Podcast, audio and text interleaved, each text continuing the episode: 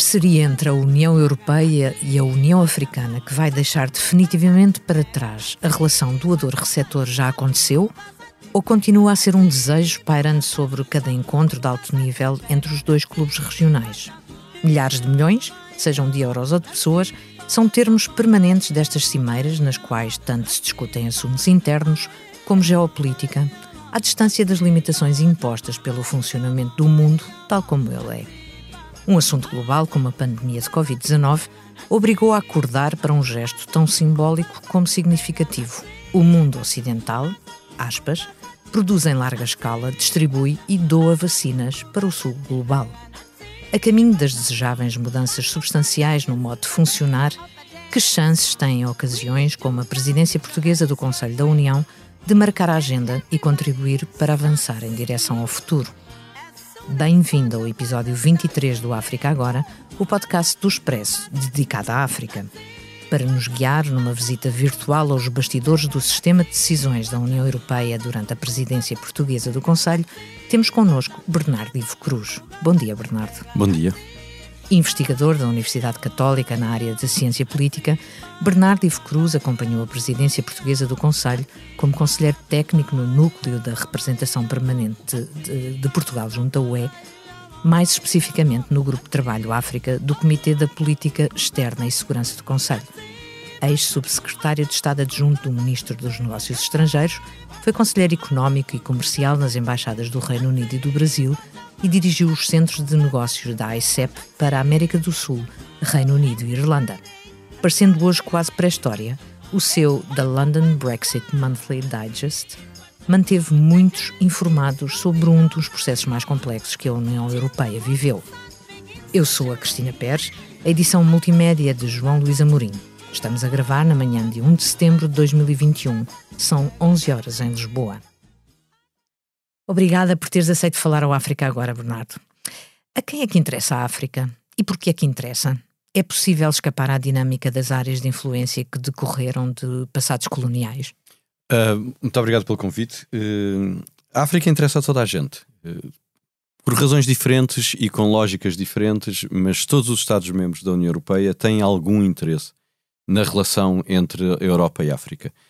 Se quiseres, é o nosso vizinho mais próximo é o maior parceiro da União Europeia em tudo, o maior parceiro na cooperação para o desenvolvimento, o maior parceiro de negócios, eh, o maior parceiro eh, na relação eh, entre, as, entre as, a segurança, o desenvolvimento e a política.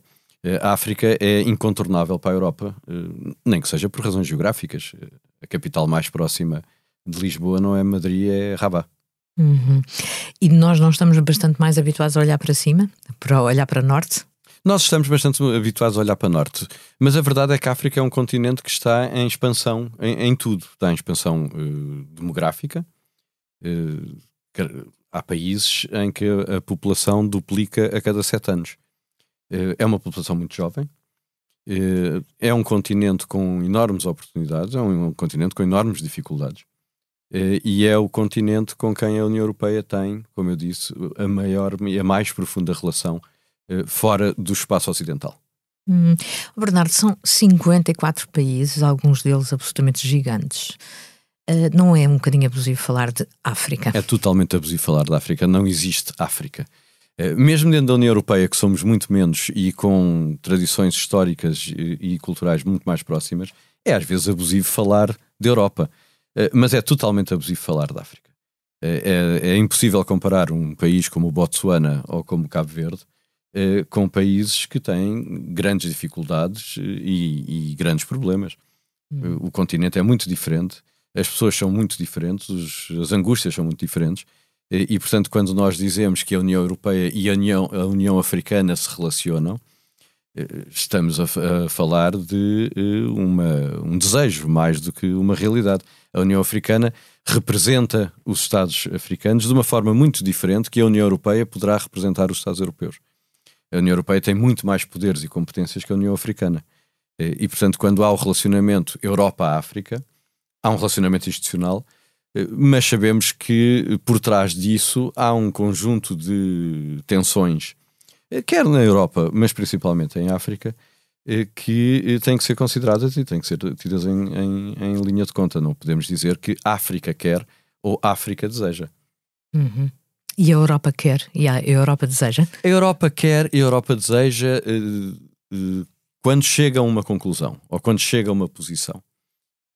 o interessante é percebermos como é que a Europa quer e deseja.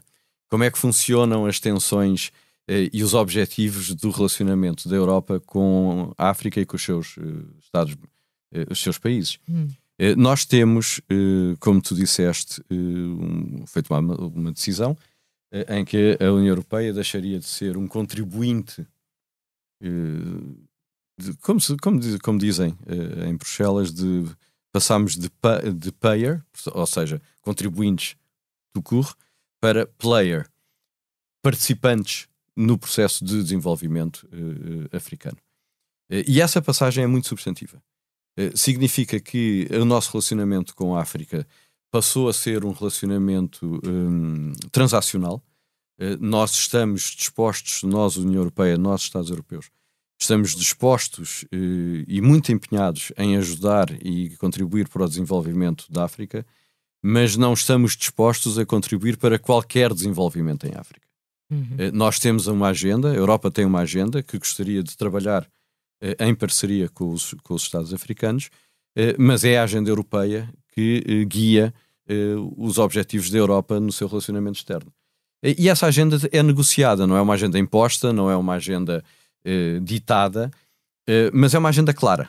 A União Europeia sabe o que quer e, embora a política externa e de segurança não seja uma política comum no sentido de, das políticas da União Europeia, como a política agrícola ou a política comercial, eh, é muito mais política. Os Estados-membros mantêm o controle sobre a política externa e a política de segurança. Há um mandato eh, sobre aquilo que a Europa gostaria de ver acontecer eh, em África. E, sobre, e é sob esse mandato que a Europa está disposta a contribuir e a contribuir fortemente, a Europa, como eu digo, a África é o maior parceiro eh, para o desenvolvimento eh, da União Europeia e dos seus Estados-membros. É onde nós mais apostamos, é onde nós mais trabalhamos, é onde nós mais pomos recursos para ajudar ao desenvolvimento africano. Mas, por um lado, esse desenvolvimento tem que ser querido pelo lado uh, africano. E, por outro lado, não é um apoio sem contrapartidas. E, e se fores olhar para o tratado, uh, há um mandato muito claro daquilo que a Europa quer. A Europa, eh, o artigo 2 do tratado diz que a União funda-se no respeito pela dignidade humana, liberdade, a democracia, a igualdade, o Estado de Direito e o respeito pelos direitos humanos. Inclui os direitos das minorias e estes valores são comuns aos Estados-membros e à, às sociedades uh, europeias uh, pluralistas e não, não aceita discriminações, defende a tolerância, a justiça, a solidariedade e a igualdade entre os homens e as mulheres. Isto é o que diz o tratado e isto são os princípios fundamentais da União Europeia. E depois, mais abaixo no tratado, eh, diz estes princípios têm que estar refletidos na nossa política eh, externa e na nossa política de cooperação. Portanto, quando a Europa eh, vai trabalhar com os, com os seus parceiros africanos, o que a Europa diz é nós estamos mais que dispostos a ajudar ao desenvolvimento económico, ao, ao, ao uh, crescimento uh, social, à sustentabilidade ambiental, que agora é um grande, uh, uma grande bandeira da União Europeia, eh, mas precisamos de boa governança. Esta agenda transacional, uh, em que nós estamos dispostos a contribuir e contribuir, como digo, fortemente para o desenvolvimento económico, uh, para, o crescimento, para o crescimento económico, para o desenvolvimento social, para o, a sustentabilidade ambiental, tem que vir atrás, agarrado, os princípios de boa governança. O Estado de Direito, os respeitos pelas minorias, os, os direitos fundamentais, etc. E depois, quando nós dizemos que eh, queremos boa governança, nós também sabemos o que é que queremos e não fazemos segredo disso. Eh, o, tratado diz que tudo isto remete para a Carta dos Direitos Fundamentais. E quem quiser ir ler a Carta dos Direitos Fundamentais eh, vai lá encontrar quase 200 eh, direitos organizados em vários capítulos: direitos civis e políticos, Estado de Direito, direitos eleitorais, controle democrático das instituições, direitos económicos, culturais sociais, ambientais, eh, eh, direitos comuns. e, portanto, qualquer pessoa que queira saber o que é que a União Europeia espera ver para o desenvolvimento e para a boa governança, está lá tudo. Está tudo escrito, está tudo publicado, não há surpresas, não há novidades. é preciso é querer. Te aceita ou não. Exatamente, aceita ou não. Bernardo, tu estiveste, ou seja, eh, quando falávamos há bocado na diferença dos países e no, de mundos que existem em África, um, portanto, imagina as, as, dificuldades dos conselheiros como tu, de todos os países. Explica lá um pouco como é que funciona a dinâmica entre os Estados-membros. É muito interessante, porque há uma dinâmica, há uma tensão muito criativa entre os Estados-membros. Tu tens, eh, se quiseres, eh, três grupos de Estados-membros eh, no seu relacionamento com a África, com outros continentes e outras, e outras, outros países, será eventualmente diferente. Mas em África tu tens três grandes grupos dentro do conjunto dos 27 Estados-membros. Tens um conjunto de países que assume esta agenda europeia dos direitos, da boa governação, eh, do respeito pelas minorias, eh, de forma muito central e muito clara. Eh, se quiser, são os, os, nórdicos mais a Holanda e, e, e, a Irlanda. E que colocam o relacionamento de, da União Europeia com os países africanos claramente dentro dos, dos princípios basilares daquilo que a, que a União Europeia quer ser e daquilo que a União Europeia gostaria de ver em outros países. Depois tens um segundo grupo de países que têm uma relação mais nova com a África, menos integrada, eh, eh, uma presença menor em África eh, e que, portanto, têm alguns interesses específicos, mas não têm uma política muito definida para, para o, o continente ou os seus países. E depois tens um terceiro grupo de países que são aqueles que têm mais experiência com a África, têm um histórico de relacionamento com a África em que, eh, reconhecendo e apoiando a agenda europeia, entendem que não é possível andar mais depressa do que aquilo que é possível aos nossos parceiros africanos incorporar. E isto varia. Há países em que são capazes, é possível andarmos mais depressa, há países onde é necessário andarmos mais devagar. Esta tensão eh, entre, se quiseres, a agenda mais progressista ou os países que defendem a agenda mais progressista e os países que defendem uma agenda mais prudente, um, se quiseres, molda o relacionamento da União com cada um dos Estados africanos. E normalmente, eh, nem sempre, mas normalmente, desta discussão muito criativa acaba-se por se encontrar um meio termo interessante. A política externa não é uma, uma área da União Europeia onde tu possas ser votado de vencido, eh, ou à unanimidade, ou no mínimo há aceitação uh, de posições por toda a gente, todos têm que estar de acordo. Uh, e, portanto, é muito fácil a todos os Estados-membros ou a cada um dos Estados-membros impor uma visão do mundo. Normalmente não acontece, normalmente o que a União consegue é encontrar um equilíbrio que não deixa ninguém satisfeito. O, o, o, que é a marca da boa negociação. Se, se, se, se, alguém que está completamente satisfeito e alguém que está completamente furioso, é que a negociação não correu bem. Eh, e quando isso acontece, não há resultados. Um dos efeitos de, da nova percepção eh, do relacionamento entre a Europa e a África é que ninguém dita nada a ninguém. Eh, é uma parceria, aliás, o nome da, da Direção-Geral da Comissão que trata do relacionamento com os países em desenvolvimento e com os países africanos em particular mudou recentemente de Direção-Geral para o Desenvolvimento, como se chamava anteriormente, para agora Direção-Geral das Parcerias Internacionais. Hum. Eh, as isso, palavras têm valor. As palavras têm valor. Eh, e nós passamos de olhar para a África como um, continente e os, para os Estados africanos como Estados que eram objeto de, de, de, apoio para o desenvolvimento, para passarmos a olhar para parceiros no desenvolvimento eh, e parceiros um relacionamento. E isso muda também muito.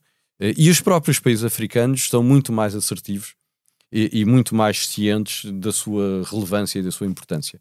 O que também é bom, eh, porque coloca a União, coloca a União Europeia um, um, uma série de uh, entraves àquilo que nós gostaríamos de, de fazer e, acima de tudo, coloca-nos na posição de termos que negociar seriamente uh, com os nossos com os, parceiros, com os países africanos aquilo que gostaríamos de fazer.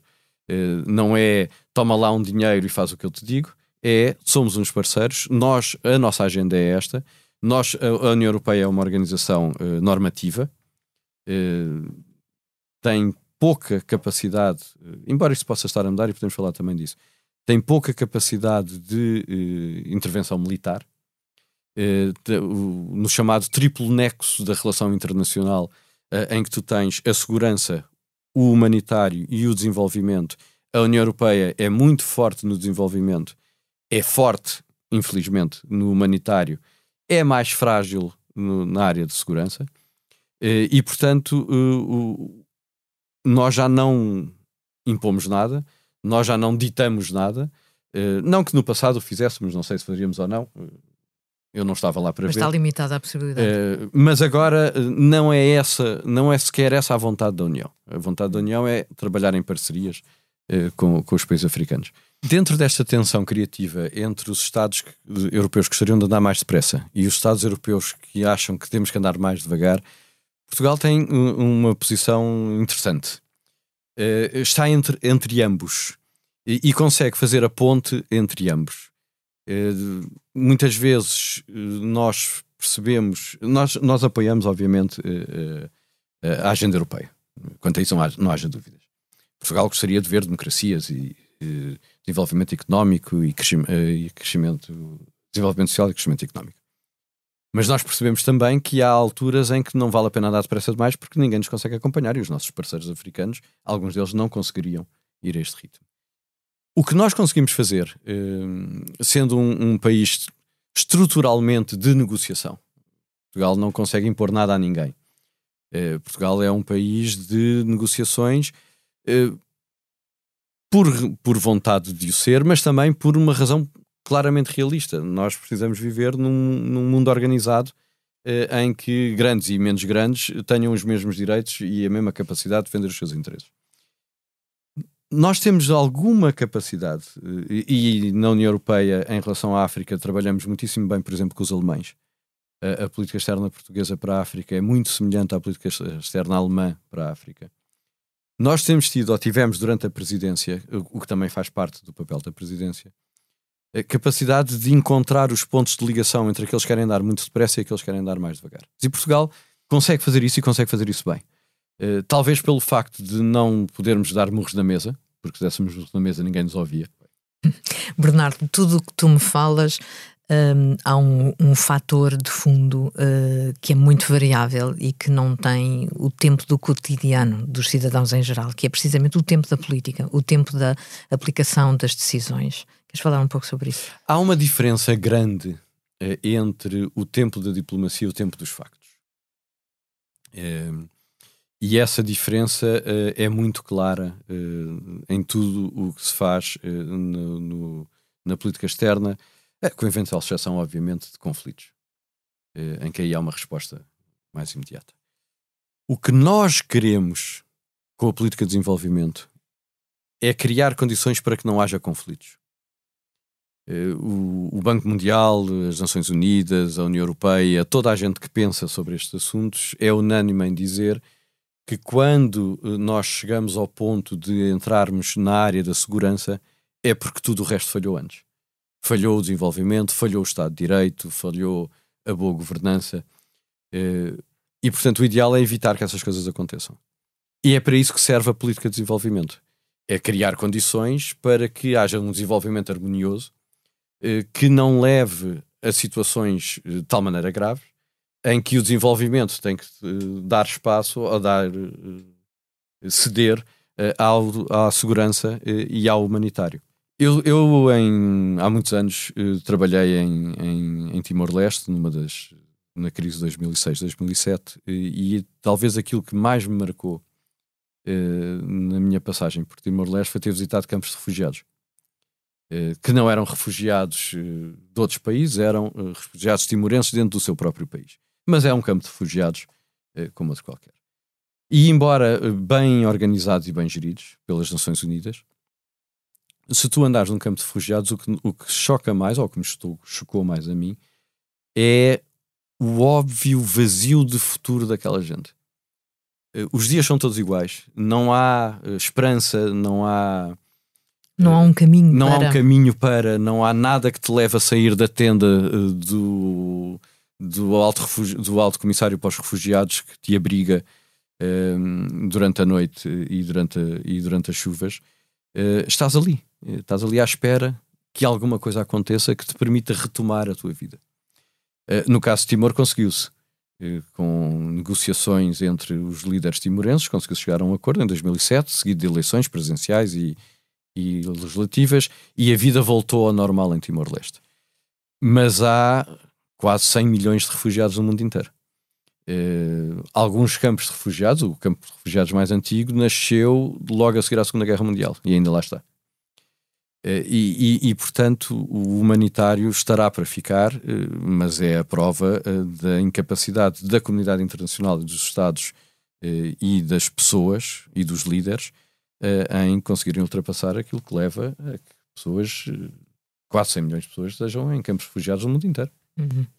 E, uh, e mais ainda, não é? And counting. um, como dissemos há pouco, a África é um continente gigante e com contrastes, contrastes gritantes. Uh, e 1,3 mil milhões de pessoas. É a única região do globo com um crescimento demográfico explosivo até 2100, quando terá 4,3 mil milhões de habitantes. Alguém na Europa sabe, quer, consegue um, planear uma relação win-win? Uma relação win-win exige que haja vontade das duas partes. Eh, e há, eh, há casos eh, onde o sucesso do desenvolvimento e da relação entre a Europa e esses países é absolutamente extraordinário. Cabo Verde é um caso desses. Uma democracia consolidada de rendimento médio prova que é possível a qualquer país que seja bem governado e que aposte na educação dos seus cidadãos ser ter uma relação win-win. Há um conjunto muito grande de países em África que são uh, exemplos óbvios de como o, o relacionamento uh, e o trabalho de parceria entre a União Europeia e esses países funciona. Botsuana, o Malawi, um, a Namíbia, a Cabo Verde. Talvez nós devêssemos trabalhar mais com esses, com esses Estados que demonstram que nossa, o nosso relacionamento eh, win-win de facto acontece. A agenda internacional fica sempre bloqueada com os dramas. Eh, nós passamos muito mais tempo a discutir o que corre mal eh, do que a bater palmas àquilo que corre bem. E, no entanto, nós devíamos dar muito mais atenção àquilo que corre bem, mesmo porque serve de exemplo para aquilo que, que corre mal e que poderia correr bem. Durante a presença portuguesa, houve umas eleições na Namíbia em que a SWAP perdeu. E nós ficámos contentes, não pela SWAP ter perdido, não temos nada, nem a favor, nós, União Europeia, nem a favor nem contra a SWAP.